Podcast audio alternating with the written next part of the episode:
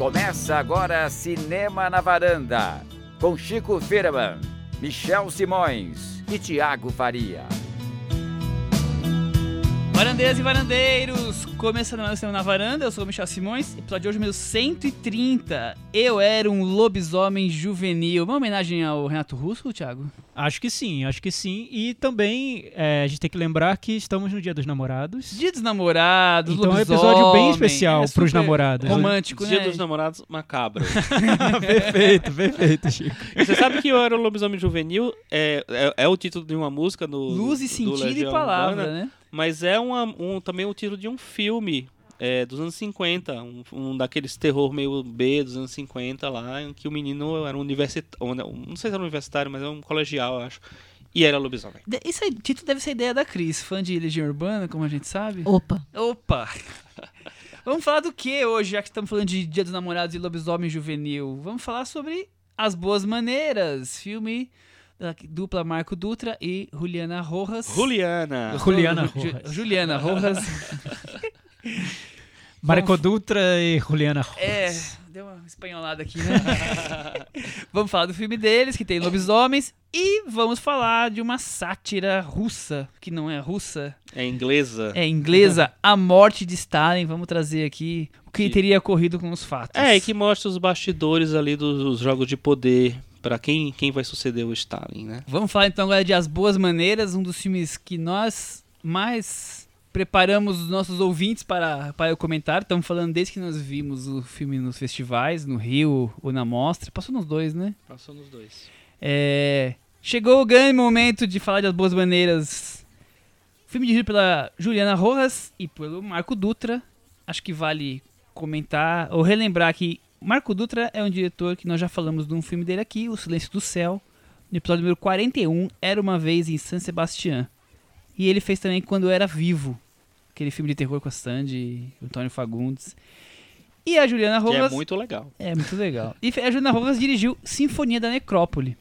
E eles juntos, antes disso tudo, dirigiram Trabalhar Cansa. E Então, vários curtas. e vários curtas. Então, essa é a carreira breve, porém marcante da dupla. Gostamos dos trabalhos deles?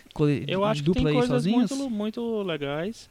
E eu acho que uma coisa que eu, eu para mim a- o que é mais interessante no cinema deles é como eles se especializaram no cinema de gênero. Como eles sempre têm eh, o elemento sobrenatural, o terror, de alguma maneira nos filmes deles.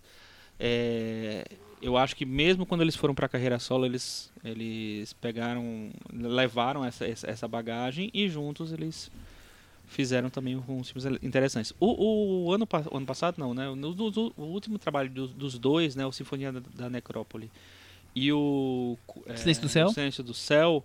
É, é interessante como é, é, as, as experiências, né? Porque o Silêncio do Céu é um filme de suspense muito pesado, muito psicológico e tal, então ele tem essa, essa carga. E o Sinfonia da Necrópole é um musical zumbi. Dentro de um cemitério- cemitério da Consolação, em São Paulo. É um negócio meio maluco. Então, assim, eles foram para outras coisas, mas eles continuaram nesse universo. E pra mim, o As Boas Maneiras é o filme mais bem resolvido deles. Eu acho que é um filme que funciona em vários níveis, mas eu sei nem falar uma sinopse. Muito bem.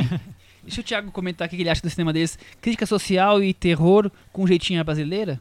Sim, eu acho que é um cinema. Eu não acho que seja ainda perfeito. Nem acho que eles queiram isso, na verdade. Eu acho que eles não, é, não querem realmente. E Pelo contrário. Ele é irregular, sim, mas ele tem essa vantagem, esse mérito que o Chico comentou, que ele é um cinema exploratório. Eles estão sempre tentando seguir caminhos né? diferentes e surpreender. Acho que eles querem tanto surpreender quem vê quanto surpreendê-los mesmo, um ao outro, porque são filmes que eh, eles até dentro da estrutura de cada filme parece que tem coisas diferentes brigando ali dentro. O As Boas Maneiras acho que é o ápice des- desse estilo, mas os outros têm um pouco isso também. Você não sabe muito bem para onde eles vão. Ou se vão virar um filme de terror mesmo, ou se vão ser crítica social, Um musical. ser musical. É, Mas é curi- ser um thriller cu- psicológico, ou é um drama, ou tem uma sátira, enfim. É, e, eles ficam... e é curioso porque eles vão experimentando e aí essa a- o sucesso eles vão fazendo um sucesso claro de nicho porque eles não- não- ainda não têm um cinema arrasa quarteirões, né?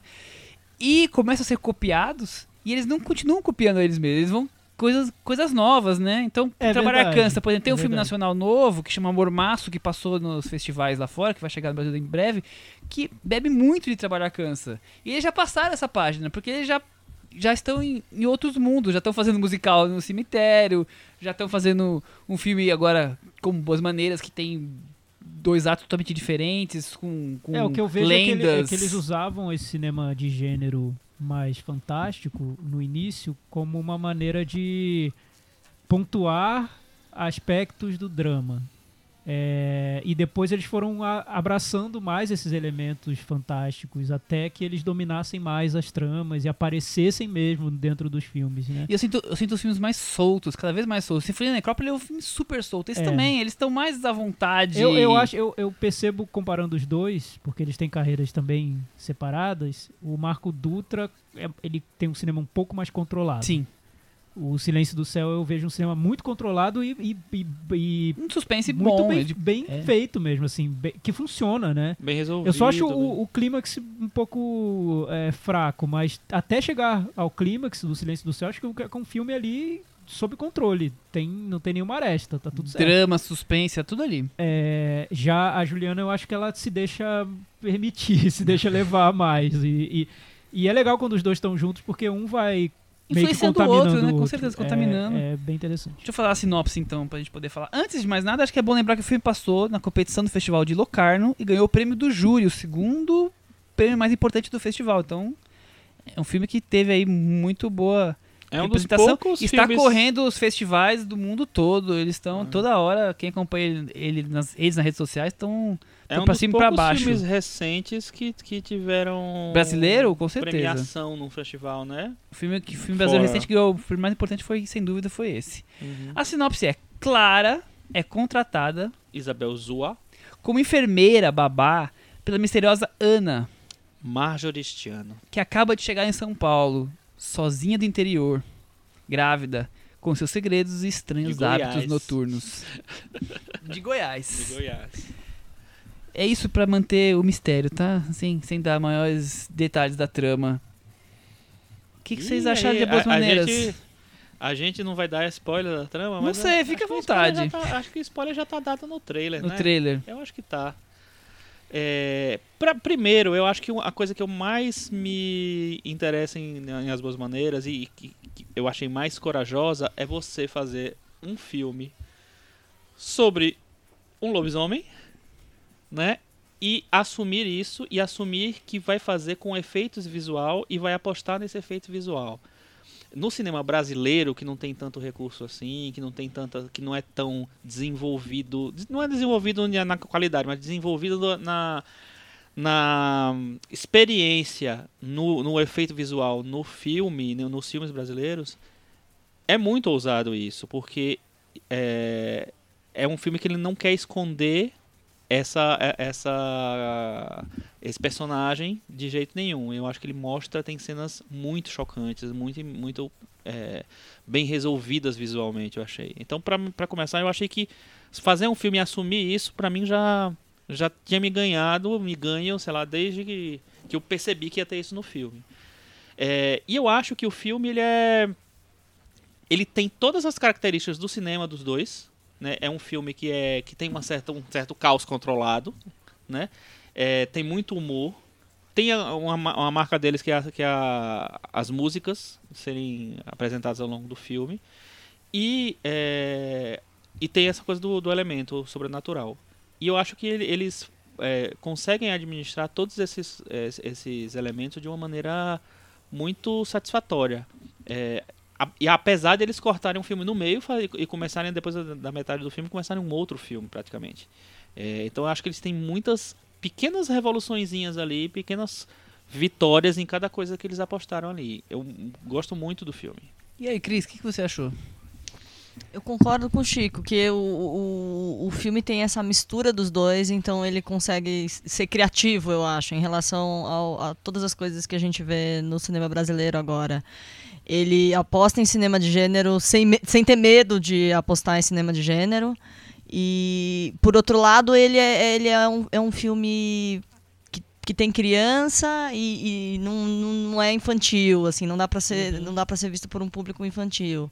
Ele tem a Marjorie este ano, mas num papel completamente polêmico, assim, né? Então eu acho que ele, ele, ele tem isso, ele consegue ele, ele abusa um pouco dessa liberdade, mas ele também consegue ter uma trama bem amarrada e, e, e chegar no, no ponto que eles querem chegar. Já era um pouco o que ele fez com a Sandy, né? Pegar uma personagem que tem uma, Se deslocar a uma, uma atriz que é tão. É, uma persona, né? é, que é tão ligada a alguns papéis e a uma, uma figura na televisão e na. Figura pública de um jeito é, e colocar e colocar no outro contexto. contexto. E aí, Thiago? É, isso que a Cris falou, eu concordo. Acho que é- o que eles fazem é aproveitar a liberdade que eles têm dentro de um filme independente, né? Já que a gente tá num filme independente, vamos fazer tudo que a A gente vontade que a gente quiser, fazer, né? sem nenhuma amarra. Aham. E às vezes e é engraçado como as liberdades deles, pra mim, apontam pras limitações de outros filmes independentes, que são filmes porque se você tá fazendo um filme na independência pra um público que é reduzido por natureza, isso é o Brasil. Não tem muito o que fazer. No máximo você vai ser exibido em festivais que estão abertos a filmes livres, né? Por que você vai se limitar tanto pra tudo? Então eles fazem um cinema que é o oposto disso. Eles não se limitam a nada. Eles fazem o que eles bem entendem mesmo. Esse filme é partido em dois. É um filme que parece ser sobre a relação de uma patroa e uma empregada e vira um filme sobre uma relação de mãe e filho, então vira outra coisa. Tem duas coisas ali dentro, muito, São muito dois temas muito grandes, aliás. fortes, é. Uhum. É um filme muito ambicioso, eu acho, em tudo que ele tenta fazer.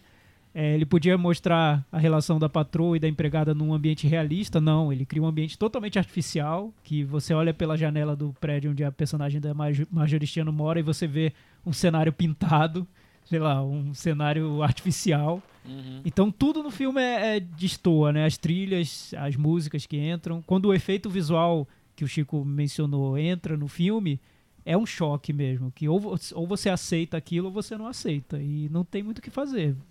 É, o espectador está no, no comando nesse ponto, nesse ponto, né? O filme tem a verdade dele, eh, os objetivos dele, mas se a gente não comprar, tudo bem, tá É fora isso, do é- filme é. e o filme não tá nem aí pra, pra você. Tá Não tá nem aí quem vai seguir outra É coisa. É muito isso, ele tem o mesmo, né? caminho próprio É, dele, é, e- né? E muito livre, né? Muito de experimentar e depois tentar ver se aquilo vai ser aceito por alguém. Que, na verdade, pensando depois de ter visto o filme, eu acho que é um caminho que a maior parte dos diretores mais independentes, de nicho, deviam seguir, na verdade. Porque você está fazendo filme para quem? Não é para um público que aceita, em tese, es- essas liberdades. Você está fazendo filme para um público de cinéfilos, para um público muito reduzido, para um público de festivais, um público que quer ser surpreendido, um público que quer se aventurar no cinema. Então, por que você vai fazer um filme que parece que você está pensando para ser exibido na tela quente? Não vai ser exibido na tela quente. Desculpa, não vai. Pega esse discurso Então, e manda pra Sanders, é- por favor, é urgente. complicado, né? Porque, por exemplo, vendo, vendo as entrevistas do, do, do pessoal do Bingo, havia uma vontade muito grande de que, se, que o produto final fosse um filme que fosse visto. A minha sensação. É verdade. E então, na hora que você consegue uma atriz como a Marjorie este ano, deve ser muito difícil resistir à Deve, tentação deve, de não fazer um filme para a tela quente, né? Sim. Então, acho que talvez E tem esse apoio da seja... Globo Filmes, as Tem, né? maneiras. Tem. Tem. Eu acho que Até- talvez até esse na- seja um dos méritos. Ele, é, o personagem dela é, é complexo, enfim, tem cenas que ela não, não faria numa TV aberta. É, e eu, eu vejo essa liberdade, no, por exemplo, nos filmes do Kleber Mendonça Filho, no Aquarius. Porque ele poderia ter feito o Aquarius sem as cenas de orgia, por exemplo. Sim. Por que colocar aquelas cenas no filme? Ele Cortava- colocou porque ele quis colocar. Então, porque o filme dava essa liberdade pra ele. E ele sabia que não ia ser um filme pra Cinemark. Ele sabia que era um filme Não é, pra, alternativo. não é pra fa- filme família. É, e ele sabia o para quem ele tava, com quem ele tava falando, qual era o público dele, e aí dentro desse desse cenário ele tem a liberdade de fazer o que bem entende, né? Eu acho que a grande lição que fica pra mim do As Boas Maneiras é que você tem tantas possibilidades no cinema e tantas maneiras de explorar esses temas que é uma pena você se limitar tanto assim. É, e, e- Posso falar? Pode. Não uma, não, uma coisa que eu ia falar só é o seguinte, assim, o que eu acho que eles conseguem na, na- nas boas maneiras é o seguinte, eles fazem um cinema que tem toda a assinatura deles e é um e é um cinema que eu acho que é um que ele tenta um, um pouquinho mais de, de público do que o do que o o que O eles Trabalhar o- Cansa, o- por exemplo. É, não, do que do que eles fazem geralmente assim. Mas ele, em nenhum momento eles abrem mão da assinatura deles. Tá no filme inteiro. O- a segunda parte então, eu acho muito, muito, muito parecida com o cinema que eles já, fez, já fizeram. A, o, o- primeiro, a primeira metade do filme, que eu acho maravilhosa, assim, até por causa da nossa querida Marjorie Justiano, que tem cenas incríveis, e da né? Zoar também. A Zoa que também tá, muito ótimo. boa. É, é. As, as duas funcionaram perfeitamente, mas a Marjorie foi uma surpresa pra mim. Achei uma a- super atriz.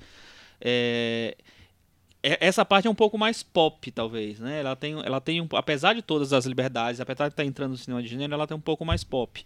Mas tem toda a marca dele. E quando eles vão pra uma, uma, uma segunda metade que é mais autoral, que é mais. Os, os temas estão mais é, fechados ali, eles continuam com, a- com as marcas deles, com a assinatura deles. Eu achei isso admirável, porque eles não realmente, como o Thiago falou, eles não abrem mão, assim, eles conseguem dar a marca deles num, num um produto que teoricamente mas você vai pensar, vou fazer um filme de terror. Eles fazem um filme de terror deles, não é um filme de terror.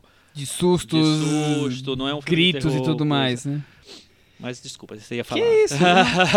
eu, eu, eu gosto muito da prime- do primeiro ato. Eu, eu acho que é curioso essa, essa, esse levante de conto de fadas que o filme tem com lobisomem e lua cheia. E, por, por outro lado, essa coisa claustrofóbica que o filme vai criando cada vez mais de uma mulher que nunca sai do apartamento. Né? Que a, a Marjorie é a grávida que não sai do apartamento, a, a, a, babá, a enfermeira que acaba saindo, e, e, vai, e o filme vai cada vez te revelando situações e questões dos, dos segredos dela que vão tornando aquilo coisa ainda mais claustrofóbico e ainda mais é, esse clima todo de meio conto de fadas, meio sobrenatural, tudo junto, meio misturado. Eu acho que esse é o, para mim é o que mais me atrai no, nesse filme. Quando tem o segundo ato que dá essa guinada é, super curiosa, super interessante e parte para um filme sobre uma mãe super protetora com todas as os senões do porquê ela está sendo sobreprotetora, acho que aí o, o filme se permite mostrar a cidade de São Paulo. Então, boa parte do filme se passa num, num bairro específico, tem um shopping e tudo mais. Acho que também ali o filme se alonga um pouco. Eu, eu tenho algumas coisas dessa primeira parte que já não me agradam tanto, mas que, que mesmo assim continua numa média muito boa. E que é um outro filme que é como se fosse a continuação, né? Tivemos, tivemos a primeira parte e agora temos a continuação daqui a dois, três anos. Não, eles fazem um todo pra unificar a história da- daquele, daquela personagem que, que acaba sendo a personagem central de maneira talvez inesperada. Uhum. Quem é a verdadeira protagonista e tudo mais. Eu acho curioso como isso tudo acontece. É, Sim, tem. É bem, é bem dividi- dividido mesmo, né? E é, eu também, eu, eu acho a primeira parte. Talvez por estar ainda construindo o mistério todo, é, eu, eu achei mais instigante mesmo. Eu, eu, é muito bem envolvi resolvida. muito. é. e até nessa relação que ele cria entre patroa e empregada, e vai ficando tão dúbio, e tão. É, Sei lá, entende? é, tão surreal, né? É. que eles conseguem partir de um tema social que pra gente é muito muito urgente, né, no Brasil, cada vez mais, sempre foi por muito tempo, mas hoje está muito em discussão e leva para um extremo sobrenatural aquilo ali, né? Até inverter a protagonista, que aí eu acho que é a grande sacada, se tem um, um- uma uma postura política no filme é isso, você dar o protagonista, o protagonismo para uma personagem que talvez muitos espectadores não esperassem é. que Uhum. assumiria o protagonismo no filme, né?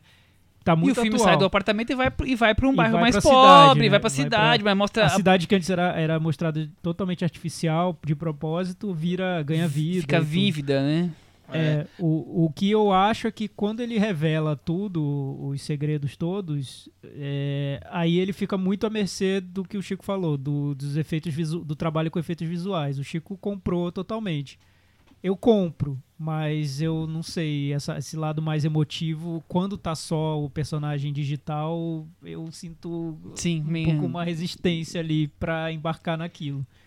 Mas eu entendo, é a, é a proposta deles, é muito o que eles quiseram com o filme. O que, eu- o que eu queria dizer é que eu acho que ele funciona muito como filme evento mesmo. Um evento para esse público e que o melhor lugar para ver esse filme seria num festival. Que é quando você tem aquele público que tá querendo ver esse tipo de filme e, o filme aparece, E vai- materializa, e vai e você falar, o filme- aplaude, é. grita e Uhum. se diverte com o filme, vai junto com o filme. Eu lembro quando eu vi um curta do Kleber Mendonça Filho, Recife Frio, passou no Festival de Brasília e foi um evento, foi uma sessão inesquecível da minha vida mesmo, porque as pessoas aplaudiam durante o filme, riam, gritavam e quando terminou o filme, no jornal onde eu trabalhava tinha um quadro da crítica, né? Os críticos que participavam do festival davam notas, acho que 10 críticos, todos deram a cotação máxima pro filme. Foi o evento do festival, aquilo não tinha acontecido nunca. Pelo menos não nos 15 anos que eu já tinha visto o Festival de Brasília. E depois eu fui comentar com as pessoas depois do festival, nossa, tem um filme que é uma obra-prima do Kleber Mendonça. As pessoas viam em casa E o impacto não é mais e o o impacto mesmo. não existia. E eu, gente, como assim? O filme é maravilhoso. E depois eu fui assistir novamente em casa e falei, é, é- eu acho, acho bom, ainda é muito bom, boa a mas- ideia do mas- filme, mas aquilo que aconteceu naquela sessão não tem como replicar, Esse né? é o segredo do cinema, É um filme né? evento É. mesmo. Eu acho que o, o As Boas Maneiras tem isso. Na sessão que eu vi lotada no Cine Sesc com a equipe do filme, eu senti um pouco essa vibração. Não sei se vai acontecer agora nas sessões Quando- na estreia, né? No Festival do Rio Agora que, foi assim. agora que estreou. É, é. Como está sendo vamos- a reação? Vamos ver, né? Vamos ver. Eu acho que. Eu lembro que eles. eles não, não eles, o Mark e a Juliana, Juliana. necessariamente, mas os produtores, tem, tem a produção da Sara Silveira também. é, eles tinham, tinham uma expectativa de fazer ser um filme de público.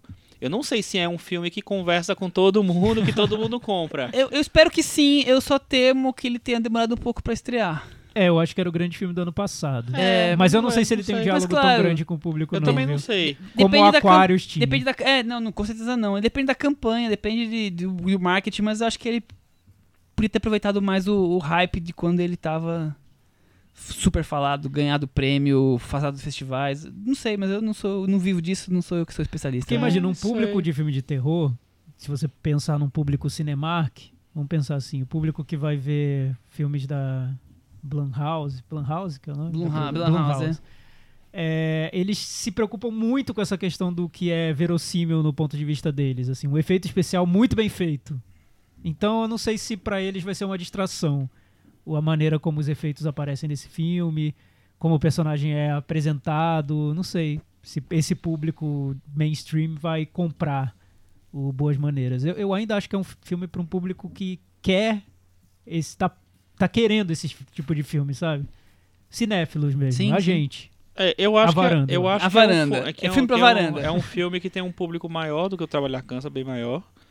Mas. Trabalhar Câncer era mais difícil, bem mais, bem É. mais Mas slow, ao mesmo tempo slow era, mais, era, movie, mais, né? era mais drama, né? Era mais drama, mas tinha essa questão do sobrenatural, mas era muita coisa do slow movie, aquele filme lento, que a coisa, É. pouca coisa Ah, não fala de acontece. slow movie, não. O negócio é horrível. Essa assim. É- classificação é- slow É, movie. é horrível, mas a pessoa entende. Mas ele falava falo. sobre essa questão do trabalho que é, eu Mas acho eu não- mais geral, né? As Sim, não, sem dúvida. isso. Mas É. eu não sei, mas eu não sei se as pessoas. É porque assim, o Trabalhar Cansa tem uma, uma coisa da.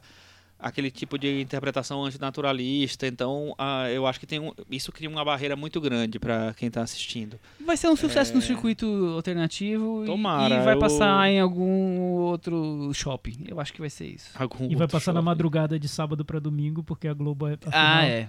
é onde né? ela exibe os filmes Duas mais da ousados. manhã. Exatamente. Sábado pra domingo, duas da manhã. É, duas da manhã, boa. Vamos pro Meta Varanda? Vamos. Cris, você tem mais algum comentário do filme, o Meta Varanda? Não, só isso. Sete e meio. E aí, Chico? Eu vou dar oito. É, eu, eu ia dar um pouco mais baixo, mas eu vou dar 8 também. Eu acho que é um filme que tem que ser visto.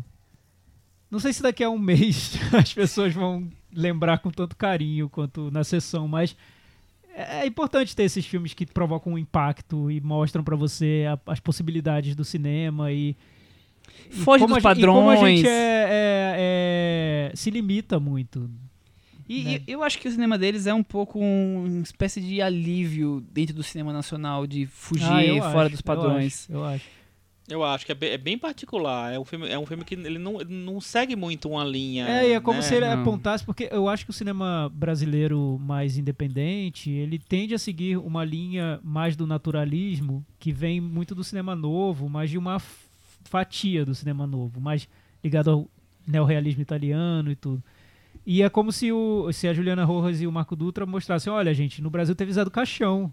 Tá liberado. É, pode fazer. exatamente, Teve, exatamente. teve, teve cinema marginal, teve É isso- Ganzella, É teve isso que Júlio eu ia falar. Bressani. Eu, lá, além gente, de não tudo, é eu acho que é um filme muito cinéfilo Sim, também. eu sim, acho que eu tem acho. muita referência, não só da- do cinema brasileiro, como você falou, mas como de filme de terror de fora. Mesmo que eles embalem tudo na, Do na- jeitinho brasileiro. Do jeitinho deles, É. eu acho. Que eu acho que é diferente. E eles podem ser, você pode interpretá-los como herdeiros desse cinema que os Ganzerla fazia, que o Júlio Bressani fazia, que eles também assimilavam muitas referências estrangeiras.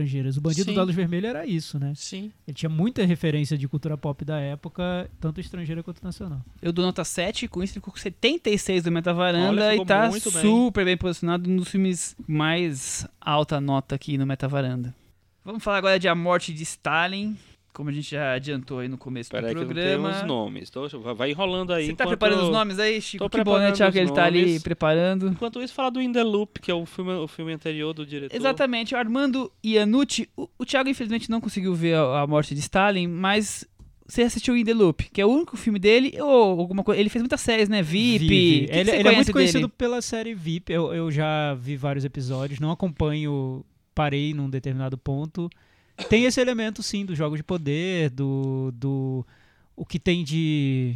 Ele, ele não vai muito pro sórdido, mas o que tem de cômico e ridículo nos bastidores da política. Eu Acho que você falou tudo. é O ridículo do bastidores da política. É, ele traz isso. No, a Morte de Stalin é bem isso, né? Ele se. Você vai falar a sinopse? Vou falar sinopse, mas eu acho curioso. O In The Loop tem bastante disso. O In The Loop vira e mexe tá É. nos streams, então quem ficar curioso. É um filme curioso sobre é, os bastidores da, da política americana. E agora ele faz essa versão. O In The Loop Da Rússia. no, no Brasil, ele se chama Conversa Truncada. Ah, boa. Sinopse: Sátira sobre a morte de Stalin e os primeiros movimentos de seus aliados do Partido Comunista em busca de saber quem será o seu sucessor. O Stalin Saber não, em quem vai ganhar essa batalha, né? é. é Então, relembrando, o Stalin era, o- era o estadista é, russo desde os anos 30, foi o estadista da época da Segunda Guerra, que, que teve toda aquela frente contra os nazistas de Hitler. Então é, um, é um pessoa- meio implacável que mandava matar mesmo sem querer nem saber. É, eu acho que eu, eu, eu- eu dei uma pesquisada de leve para não esquecer de nada, mas o, o importante do governo dele era centralização, ele era bem centralizador. Perseguição política, ele mandava matar todo mundo, perseguia mesmo, pre- prendia. E forte investimento em urbanização e industrialização. Então acho que isso são traz um pouco aí de quem era essa figura Stalin. O filme, ele consegue pegar muitos pontos verídicos desse, desse momento e aí vai completando com o humor do ridículo, do- do- da sátira, do que tava. do que pode ter ocorrido, né? Sempre brincando. Ele é uma adaptação de uma história em quadrinhos, né? É um- Francesa. francesa, do Fabien Nourri e Thierry Robin. E que foi é, adaptada, né, por... Tem vários é, escritores, entre eles o, o diretor Armando Iannucci. É, e é, é muito curioso porque ele pega vários é, atores em voga lá no- do, do cinema britânico. É, alguns já tinham até participado do, do In The Loop, né, do filme anterior dele. O Simon Russell Bill, que é um dos atores principais, né, que ele faz o tipo, o Beria, né, que é o, um, um dos caras Um dos querem- mais fortes candidatos aí a candidatos assumir. a é. assumir o, o trono do Stalin lá. Ele ganhou, um, ele ganhou o prêmio de melhor ator do ano no British Independent Film Awards, que na verdade meio que termina sendo o, o grande prêmio de cinema britânico, porque o BAFTA virou cinema americano mesmo. É, e o filme teve, teve muitas indicações, assim. Ele foi uma das grandes produções britânicas do ano passado. É, o que eu acho mais interessante no filme é como ele, o, o Iannucci, me, me parece que ele quer dar, fazer seus comentários sobre, sobre tudo. E aí ele faz os comentários no In The Loop sobre essa coisa da política é, americana, britânica e tal, é, trazendo bastidores. E ele faz exatamente a mesma coisa nesse, nesse, nesse filme, né? Ele se situa num período já mais avançado da, da idade do Stalin e tal. O, o Acho que ele é personagem- 53, se não é, o personagem morre no coisa e aí fica a confusão. Quem é que vai assumir aquilo? É, todo mundo querendo meio que detonar o outro. E ele foca muito nessa coisa da comédia de bastidor. É, às vezes eu acho que ele brinca um pouco demais com coisas meio sérias, porque tem. Mas tem- esse é o- esse é o parece uma segredo, TV pirata, né? né? É, uma total, TV pirata total. do sobre, sobre um tema mais sério que é a, a história da exe- execução de pessoas, né? Ele pega pessoas meio que a esmo, né? ele criava uma lista meio da cabeça dele e mandava matar aquelas pessoas. O elenco é ótimo, acho que tem muita Steve gente muito boa. Buscemi. Tem o Steve Buscemi. Eu, eu demo- eu demorei pra reconhecer o Steve Buscemi, sabia? Porque ele tá velhinho, coitado, É, né? tá. Já passou o tempo, né? o Jeffrey Tambor. Tem o Jeffrey Tambor, que hoje em dia não tá Não mais tá conseguindo mu- não tá tão bem visto filme. assim, né? É. Mas tá nesse filme. Tem o Paddy Considine, que faz o, o cara lá da Talvez a da melhor cena do orquestra. filme.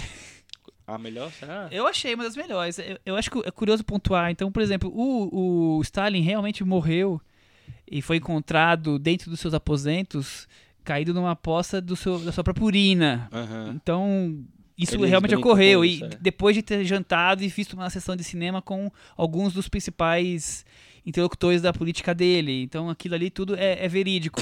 Só isso já é engraçado. O grande estadista russo que derrubou Hitler, ele mo- morreu, tá, foi encontrado quase morto no tapete com todo mijado. Quer dizer, isso já, já te oferece uma sátira ali já por si só, né? Sim. E, por exemplo, a, a cena que eu acho que é uma das melhores, que é do Pete Constantine, ele é- tem uma gravação, bem no começo do filme, então não é spoiler, é uma gravação de rádio de um- numa orquestra gravando Se Mozart. é. E, e o, o Stalin, ao vivo e eles estão gra- eles exibindo. ele ama tanto que ele ah, pede, por favor, a, a, a gravação. Por favor, não, né? É, por favor, não. Eu quero a gravação disso daí, quero continuar ouvindo. E não tinha gravação. E Eles aí não eles, com medo né? de falar, não, vamos refazer a gravação. Não tem mais músico, não tem mais público. Não tem mais maestro. Pega os mendigos na rua pra completar. Então, É. essas situações ocorreram e tem outras que não vou ficar contando todas, mas assim, pra vocês terem uma ideia como as coisas são peculiares e o filme vai pontuando elas e criando maneiras de conectar pra essas coisas acontecerem, né? Sim. Tanto que tudo que acontece no filme ocorre em 10 meses e no filme ocorre em 2, 3 dias, 5 dias, sei lá, num prazo bem curto. Então ele Uhum. dá uma condensada pro filme ocorrer. Mas é, é muito engraçado rir do, do ridículo do poder, né? Exatamente. E todos os seus meandros. Por mais que ele exagere na dose, como o Chico falou, e É, não, acho em que, vários acho que nem- pontos. exagero na dose, até porque eu acho que ele, ele se sente confortável em, em- em zoar com o Stalin, com a morte do Stalin, porque o, o Stalin é um cara que, sei lá, historicamente, assim, ele merece ser punido, de- vamos, vamos dizer assim. Então acho que é meio tipo assim, ah, esse cara tudo bem gente zoar, não tem problema, é tipo zoar do Hitler. Então, eu acho que eles têm. Ele tem essa, essa liberdade, assim. Eu acho, assim, que o humor, o humor dele é um humor mais inteligente. Às vezes ele não provoca risada, de verdade, assim. Eu acho que ele, às vezes, é mais sor- sorri mais com um cantinho da boca. Mas, de, de uma maneira geral, eu acho que é um filme que ele é bem coerente e bem é, equilibrado nessa coisa, assim, de, de oferecer humor pra você. Então, ele pontua muito bem as, as coisas, ele né, transforma os, os personagens em caricaturas, assim, mas eu até acho que eles não devem se afastar tanto Tão da tanto realidade, assim, né? Porque eles eram meio caricatos mesmo, né? O, o, e, assim, e os talentos individuais eu acho incríveis. O Steve Buscemi tá ótimo. A Andrea Riseborough, que faz a Sve- Svetlana, a filha do Stalin, também tá muito boa. É um papel bem menor, mas tá muito boa. O Jeffrey Tambor, que faz um, um cara que é meio... Era o segundo do Stalin, mas ao mesmo tempo é um bobão lá. Ele é tratado como um bobão pelo filme. Também tá muito bem. Acho que é um elenco muito, muito legal. Mas o Beria é o, é o melhor de todos, eu acho. Acho ele incrível. é o- Ele vai tomando, tomando conta do. ele toma conta e ele é o, o personagem principal, que faz mover todo É, ele e o resto que ali. acabam rivalizando ali. O bilhete, a ideia do bilhete é muito bom aqui. É, verdade. O, o, o filme também tem a, a Olga Kurilenko, que já foi Bond Girl, não foi, Cris? A Olga Kurilenko? Sim, foi. Foi. E ela tá nesse filme também. Ela faz, é, inclusive, a, o bilhete tá o falando é o bilhete dela, é dela, né? é o dela. É ela que faz o... Que move uma, uma das, das Aquela cena- dos aquela arcos cena mais crucial, né? do filme. E, Thiago, sabia que o filme foi proibido na Rússia?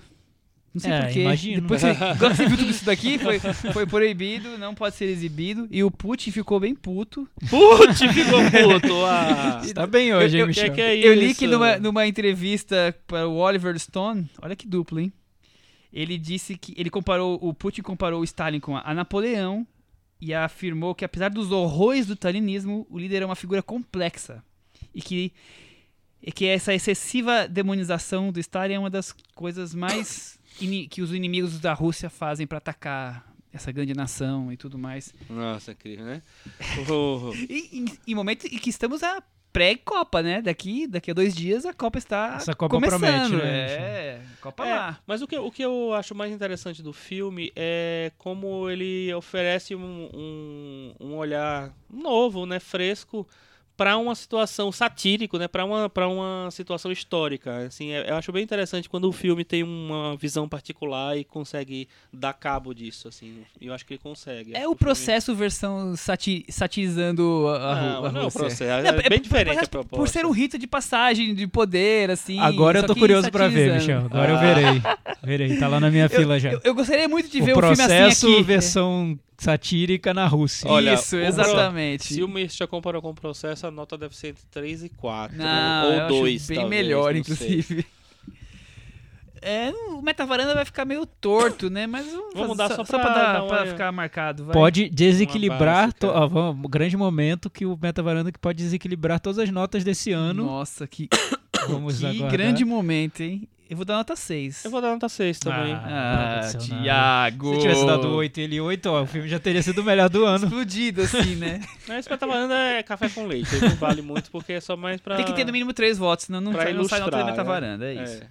Recomendações? Temos recomendações pré-Copa. Cris, você vai recomendar os jogos da Copa, a abertura, o cabelo novo do Cristiano Ronaldo, sei lá. Eu espero que ele tenha mudado.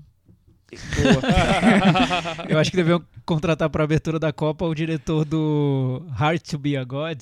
Como é o nome? Nossa, Já Alexei morreu. German. Ah, já ele morreu. Mas o filho a dele que- gafe, que terminou o filho, filme tá que lá. de- Filho do diretor o Júnior, que né? terminou- que terminou- Porque É. imagina, numa lama, tudo. Ia ser maravilhoso, ia ser maravilhoso. Ah, o outro lá, o nosso amigo que é do cinema russo, o queridinho do cinema russo que só faz filme deprê, que foi Sokurov. indicado ao Oscar, Mikhalkov.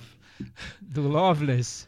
Do Is- Loveless. Andrés Viagem de Não, cinema russo só tem coisas podia, animadas, podia fazer né? então um- uma comissão de É, cineastas o, russos. Sokurov, o Jatsintsev, podia colocar também o, talvez o, o... Mas o outro é ucraniano, vai dar confusão que tá muita briga já, né? Deixa quieto. Imagina, ia ser super legal. Acho que, Ia ser denso, né? acho que não vai acontecer isso não. Vamos aguardar daqui a dois dias a abertura, mas acho que não vai acontecer isso não. Você viu, né? O, a- o pessoal da, da- lá da Ucrânia derrubou o avião da Malaysia Airlines. É. Foi, foram eles. Muita coisa acontecendo nesse clima de Copa aí. Very things. Tem recomendação, Thiago? Eu vou recomendar então um podcast, porque é um tempo que eu não recomendo podcasts. Tem um é, que é novo chamado Decoder. A ideia do podcast é pegar situações, fatos da nossa cultura pop, cinema, música e tentar investigá-los. Fatos curiosos, mas que muita gente não sabe de onde surgiram. É, no primeiro episódio, o primeiro episódio já tá lá. É, foi, foi lançado há um tempinho, mas vale bem a pena porque é uma investigação sobre o Laugh Track. Laugh Track, que, é o, Laugh Track? aquela, o áudio das risadas nos programas de humor da Ah, televisão. ah. É, quem inventou, Aquele já. já, quem, já- é, é, de onde veio, como Poderia era ter feito. muitos no Morte de Stalin, viu? É, não né? tem, mas poderia ter. Pois é, porque é, no início era, era, era algo mecânico mesmo, era uma máquina que produzia essas risadas. Então teve uma pessoa que gravou as risadas e elas eram usadas, eram as mesmas risadas. Alguns programas depois começaram a usar plateia, mas isso não era muito comum não. Então era, era algo ali pré-fabricado, né? Então o episódio explica quem criou, como foi feito e também o porquê ele fez tanto sucesso num período histórico e depois caiu em desuso. O que aconteceu, né? Essa faixa de risadas nos programas de humor eram muito a companhia das pessoas que estavam começando a ver televisão sozinhas. No cinema você tinha plateia que ria junto e na TV não tinha ninguém rindo Ah, junto. curioso Então isso, é. a faixa de risadas era, era a companhia de quem estava ali Tá solitário, na TV assistindo. E com o passar do tempo, essa é a interpretação que o episódio dá e que eu achei interessante. Com o passar do tempo, o consumidor de séries e programas de TV começou a ficar muito individu- individualizado mesmo. Começou a assistir no celular, no computador, sem que. é, sem sentir falta de outras pessoas na sala, juntos. Até, até quando tem outra pessoa na sala, já parece meio estranho você ter que dividir aquele programa que você vê sozinho com uma outra pessoa. Qual vai ser a reação, É, né? Então essa ideia da, da faixa de risadas acabou caindo em desuso e parou de ser usada. Eu achei uma boa, boa Mas análise tem disso. séries que tem. É, Ah, até hoje tem umas séries que é, tem, são né? pouquíssimas. Eu- E mui- muitas usam mais pelo efeito retrô da coisa. É, O- Como se fosse um ser. teatrinho que as É, pessoas estivessem ali é. assistindo, né? é, pontuando o momento em que você tem que rir na série ou não, mas, tem o- que rir. mas como o, o humor também mudou muito nos seriados, hoje você, os seriados de comédia, por exemplo, um Atlanta, um Girls, não são seriados que têm piadas marcadas, é, né? não. Então essa, contrário. essa ideia de colocar pessoas rindo saiu de moda. É, é bo- é bom o episódio, ouçam, e eu acho que promete esse podcast, que, porque eles vão tentar investigar essas situações que a gente já conhece do nosso dia a dia e, e que ninguém esclareceu ainda. Muito bom. Cris, Chico, alguém tem uma recomendação? Eu tenho uma aqui. Vai estar estreando também essa semana. Acho que sim. Os Estranhos Caçada Noturna, que é continuação tardia de um filme dos anos de, eh, de 2008, né? Acho que vem 10 anos depois.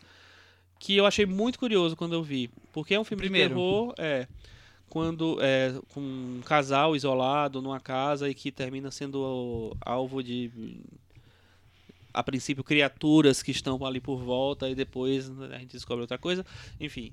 E eu acho que ele é muito bem construído, assim, tem uma trilha sonora muito muito marcada, muito forte, que é do Tom and Dandy, que eu não sei exatamente o que é o Tom and Dandy, se é uma pessoa ou se é um grupo, mas que ele tem coisas, eles lançam discos separados também e, e faz Ah, alguns e faz trilhas. trilha também. É. Eu lembro de uma É trilha uma trilha recente. meio que tem elementos eletrônicos tal, enfim, que é bem diferente do, de uma trilha convencional de filmes de terror. E, o, e, a, e a, a construção do filme, desse filme original, eu acho muito legal, porque ele, ela é, mexe com o ambiente, com, sabe, com... Tem uma coisa diferente, assim. É- é, o- os inimigos, as pessoas que que meio que aterrorizam o casal ali, são muito revelados muito aos poucos, tal, você não sabe direito o que eles são, tal.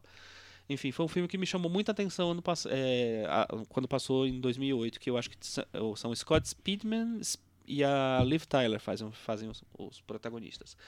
Esse filme ele bebe um pouco das, da fonte original, é, mais no conceito inicial, né, de pessoas sendo atacadas por, por alguém estranho ali que está nas redondezas, mas perde um pouco muito do impacto por primeiro por questão de trama mesmo, pelo pelo fato de você já entender, já saber que tem um filme anterior, então muita coisa é meio repetida.